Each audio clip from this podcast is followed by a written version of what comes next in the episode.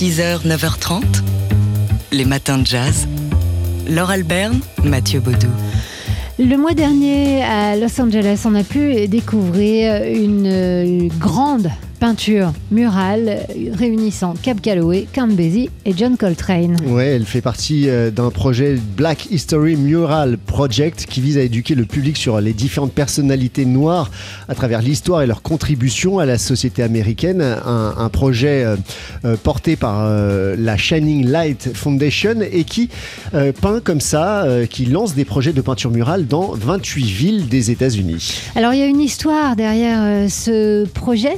Euh, c'est que bah, au, début, lorsqu'il a été lancé, euh, son organisatrice a reçu plein de réactions négatives et racistes euh, qui ont fait que bah, ça, a renforcé sa détermination puisqu'ils ne veulent pas nous laisser peindre même un seul mur, a-t-elle déclaré. Elle s'appelle Gizette Knight. Alors j'en peindrai 28, ou en l'occurrence, elle les fera peindre. Hein. Elle, elle, fera représenter 28 euh, euh, mural différent euh, au moment du Black History Month, ce qui représente 28 jours, donc 28 œuvres différentes. Alors à Los Angeles, cette peinture représente, vous l'avez dit, leur Count Basie, Cap Calloway ou encore John Coltrane, peinture réalisée par Mr. Toledo, peintre street artiste mexicain du sud de la Californie.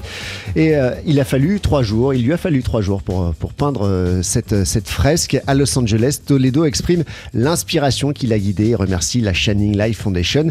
Et, ça a bien marché. En tout cas, ça a eu un écho suffisamment positif pour que cette fondation reçoive les financements pour étendre ce projet à d'autres villes. Au total, ce sont 112 fresques murales qui vont, euh, comme ça, être peintes dans tous les États-Unis. 6h, 9h30, les matins de jazz. Laure Alberne, Mathieu Baudou. Alors quel est le point commun entre Billy Holiday, Max Roach et Georges Brassens? Eh bien, c'est qu'ils ont été euh, tous les trois, à un moment de leur carrière, censurés par euh, une autorité, euh, celle de leur pays en l'occurrence, généralement. Et les musiciens euh, et la censure, la censure des musiciens plutôt, c'est le titre d'un coffret de 3 CD qui est sorti chez Frémo et Associés. Et oui, car euh, l'autre point commun à ces trois musiciens, c'est qu'ils sont réunis euh, dans ce coffret sous-titré, donc la censure sous-titré Les musiciens face au pouvoir politique 1929-1962, 3 CD, donc avec trois axes. le premier s'intéresse à la musique dégénérée selon les nazis, où l'on pourra entendre le Stampin' de Savoy par l'orchestre de, Benny Goodman. Et puis euh, le second CD est consacré à la résistance à Staline avec des morceaux de Shostakovich et de Prokofiev. Et puis il y a le troisième euh, disque consacré à la paranoïa anticommuniste aux États-Unis, en Espagne et au Portugal, alors que les censeurs français sans humour et, moralistes hein, dénoncent aussi l'antimilitarisme, macartisme, antimilitarisme. Voilà euh, ce qui ont conduit à la censure, notamment notamment euh, de, musiciens comme euh, le bluesman Josh White. Comme le chanteur lyrique et activiste aussi Paul Robson ou encore le batteur Max Roach avec son Garvey's Ghost euh, qu'il avait conçu comme un hommage à l'activiste panafricain Marcus Garvey. C'est sur ce disque aussi qu'on trouve le Strange Fruit de Billie Holiday. La censure, les musiciens face au pouvoir politique, c'est donc un coffret que vous trouverez chez Frémo et Associés. 6h, 9h30, les matins de jazz. Laure Alberne, Mathieu Baudou. C'est une euh, BD, un coup de cœur qui s'intitule Il était une, elle était une fois le cinéma. Musidora, elle était une fois le cinéma. Une BD, un album hein, de type classique, mais pas pour son contenu, qui est paru aux éditions Robinson. Avec euh, Arnaud Delalande au scénario et euh, Nicolas Puzenat au dessin et, à la couleur. Musidora, donc, qui est la première égérie du cinéma français.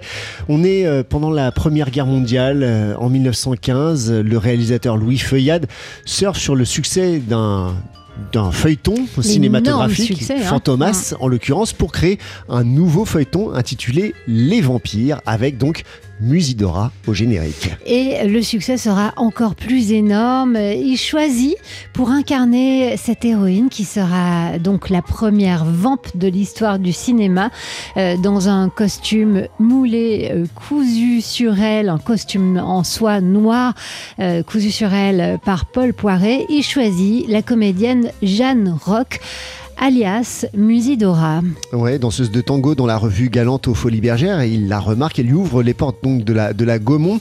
C'est elle qui sera Irma Vep, femme vampire qui fait partie d'un clan de bandits qui sévit dans la capitale. Irma Vep, donc, euh, avec ses yeux noirs, son attitude sombre, sa cagoule et euh, donc ce costume qui souligne ses formes. Voilà, donc elle terrifie et elle fascine à la fois. Hein. elle devient une véritable héroïne euh, fictive, mais aussi dans le cœur du public. Elle remonte d'ailleurs le moral des troupes euh, pendant la Seconde Guerre mondiale. La euh, première, la première Guerre mondiale. C'est euh, cette histoire donc que nous raconte le scénariste Arnaud Delalande. il raconte une carrière et donc par là même l'histoire d'une femme et d'une certaine incarnation du féminisme. C'est un, une BD qui est très joliment faite, avec un, un dessin qui est séduisant, réaliste, mais pas trop. Enfin bref, c'est tout ce qu'on aime et, ça nous fait rêver. On vous avait raconté il n'y a pas très longtemps euh, l'histoire d'Alice Guy, première cinéaste hein, euh, contemporaine euh, de Louis Feuillade. Et bien ici, c'est donc celle d'une actrice. Musidora, donc Musidora, elle était une fois le cinéma paru aux éditions Robinson. Les matins de jazz.